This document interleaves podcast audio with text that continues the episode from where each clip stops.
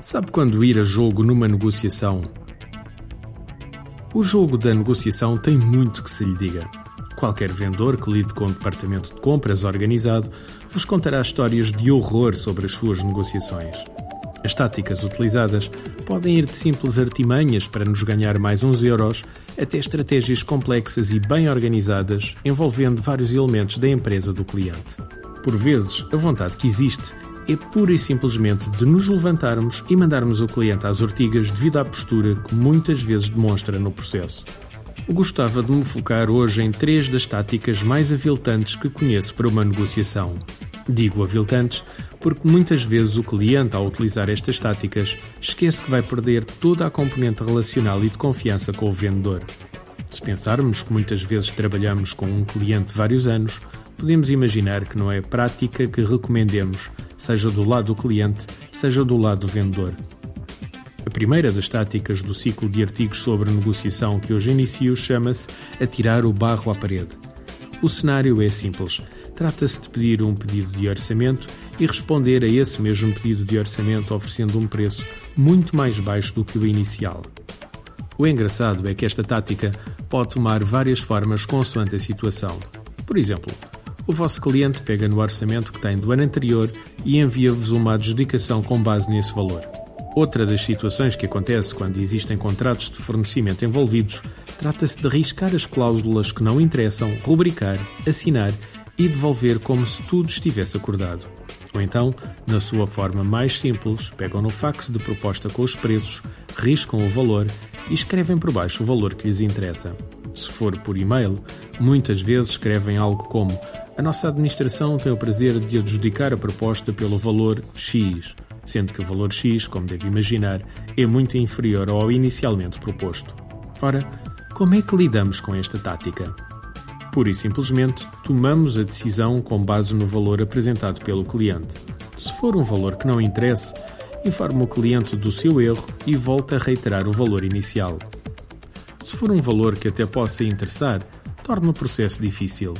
Diga que esse valor é muito complicado de atingir, mas para ir ao encontro das expectativas dele, o máximo que poderia fazer seria metade desse valor, mas retirando uma qualquer componente de que ele precise. O erro aqui é acharmos que o negócio já está fechado e que não temos de fazer nada. O nosso cliente joga precisamente com essa pressão psicológica do fator já está. A questão é que já está, mas temos de ir ao encontro daquilo que ele pretende. Poderemos ser levados a pensar: mas por que é que eu devo dificultar se já está fechado e até posso chegar a esse valor? Um bom negociador gosta normalmente do jogo da negociação. Dá-lhe gozo todo este jogo do gato e do rato. Quando a negociação é demasiado simples, ele por vezes acha que não deu luta e fica um pouco desanimado. Por outro lado, pode perder o respeito por nós e achar que não sabemos negociar. Ou seja, o que não custa nada ao obter é aquilo a que normalmente o negociador não dá muita importância, tornando o nosso esforço negocial praticamente sem valor para ele. Outro problema é que é tão fácil que desta vez ele pede 5%, para a próxima pede 7% e logo a seguir pede 9% e por aí adiante. Vamos estar a cavar uma sepultura a curto prazo que nos irá com certeza esgotar toda a nossa margem negocial. Por último, existe um outro fator que nos leva a que, na maioria destas situações, não devamos ir a jogo. Um negociador possui um limite superior e um limite inferior.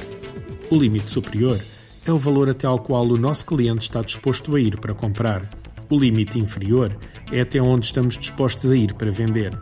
Na prática, uma negociação deve decorrer dentro destes limites, sendo a determinação dos mesmos muitas vezes o objetivo primordial de um bom negociador. Imagine que o nosso cliente atira para a mesa um valor negocial muito abaixo do limite inferior. Acha que devemos ir a jogo?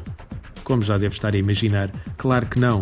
Se cairmos na asneira de começar a negociar com o valor que nos apresentam, na esperança de conseguir chegar a um valor aceitável, o que é que acha que vamos conseguir? Na maior parte dos casos, nada. O esforço negocial será enorme e muitas vezes conseguimos apenas chegar a um valor ligeiramente acima do limite inferior.